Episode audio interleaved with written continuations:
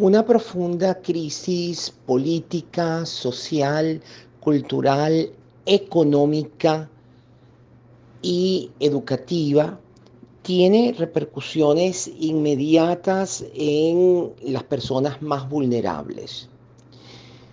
Por ende, el tema de los asesinatos y de la violencia contra la mujer y su incremento exponencial en eh, los últimos años y particularmente en el último año es la prueba más patente de que aquel dicho eh, que Venezuela se arregló, que nadie cree ya, por supuesto, eh, se ve confrontado con una durísima realidad. 85 a 90% de pobreza general, 50% de pobreza crítica.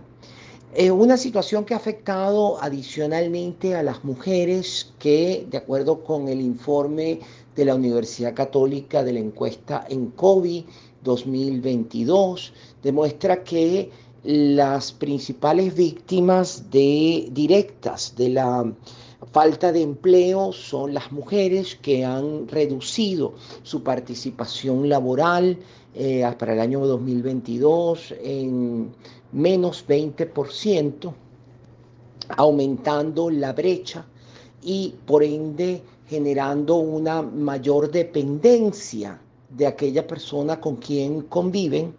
Todo eso va creando un eh, caldo de cultivo para violencias que se creían desaparecidas. En efecto, en el pasado era mm, observable la existencia de violencias físicas con golpes y muy rupestres. Luego se fueron esas violencias en la medida que había otras formas de armas eh, sofisticando entre comillas, con disparos, con ah, armas blancas, pero la vuelta a la violencia pura y dura, eh, de sumisión, que recuerda, por cierto, a las situaciones de esclavitud.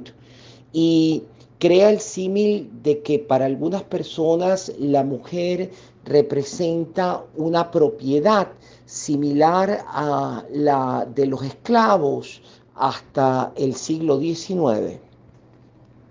Se patentiza en este tipo de violencia eh, absurda, rupestre, eh, burda, que eh, se plasma en golpes y en asesinatos a golpes. Entonces, de ese aumento exponencial del número de femicidios, podemos observar también un aumento de aquellos en los que está envuelta la violencia de los puños, la violencia de los golpes, aunque existan otros tipos de armas que hayan eventualmente eh, provocado finalmente la muerte.